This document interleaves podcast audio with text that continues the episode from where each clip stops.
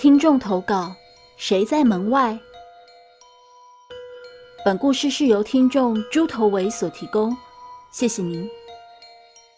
我是个土生土长的园林人，小时候因为家中经济的问题，搬过几次家，而这个故事是在第一次搬家的时候发生的。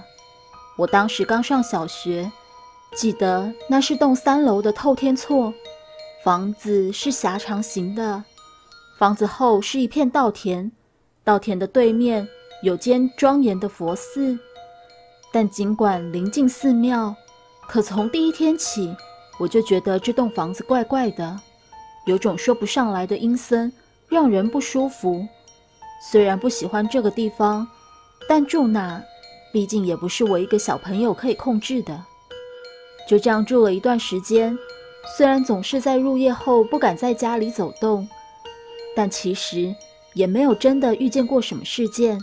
只是心里对房子总有一股莫名的不安，直到有一天，当时只有我跟常来串门子的干姐两人在家，因为已过黄昏，所以房子除了我们所在的二楼主卧以外，基本上都是漆黑一片。我跟干姐就一直待在房间里看电视，聊着天，等着妈妈回家煮饭。突然，这个时候有人敲了房间的门。我以为是家里人回来了，因为懒得起身开门，所以就对着门口大喊：“门没锁。”但敲门声仍在继续。我又喊了一次：“没锁门，进来啊！”而门后除了持续着规律的敲门声以外，没有任何回应。这时我就在想，嘿嘿，一定是我那个无聊的二姐在捉弄我们。于是我说：“你不回答，我就不开门。我看你要敲多久。”但门后依然没有回应。经过几次这样试探性的对话后，我跟我干姐都开始觉得事情似乎有点不对劲，因为敲门声一直在持续。我们也开始怀疑，我二姐真的有幼稚到这种程度吗？于是我们讨论说，不如开门看看好了。虽然鸡皮疙瘩都已经竖了起来，但当下似乎也没有更好的办法了。于是由我这个胆子比较大的执行这个任务。我抱着忐忑不安的心情走向门口，手缓缓地握住门把。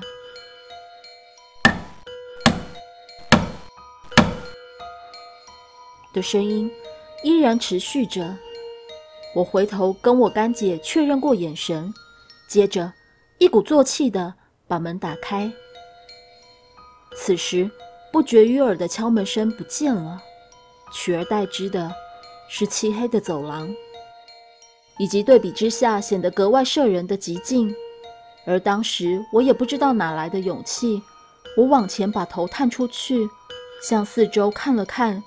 确定没有人躲在门边之后，我又转过头跟我干姐说：“哎，没人。”我努力控制着颤抖的手把门关上，然后冲回床上，跟干姐两人躲进被子里尖叫，因为太害怕了，我们一直不敢出来。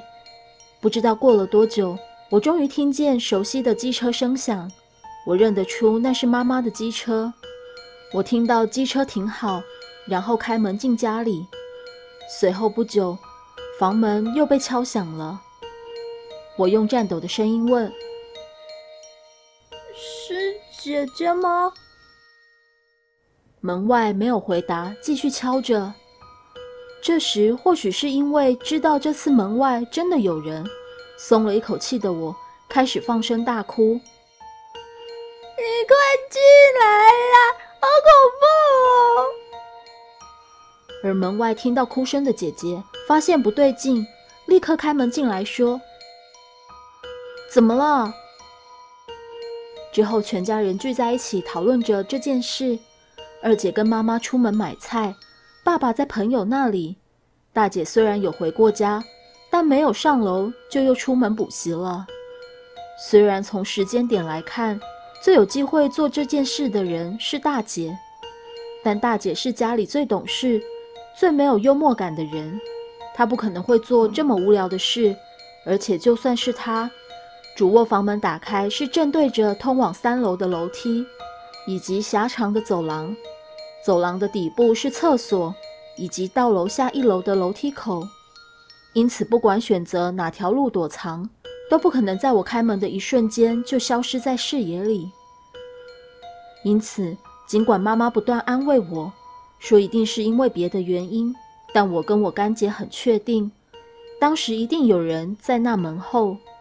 说不定在我探出头的时候，他就在我面前，只是我看不见而已。故事说完了。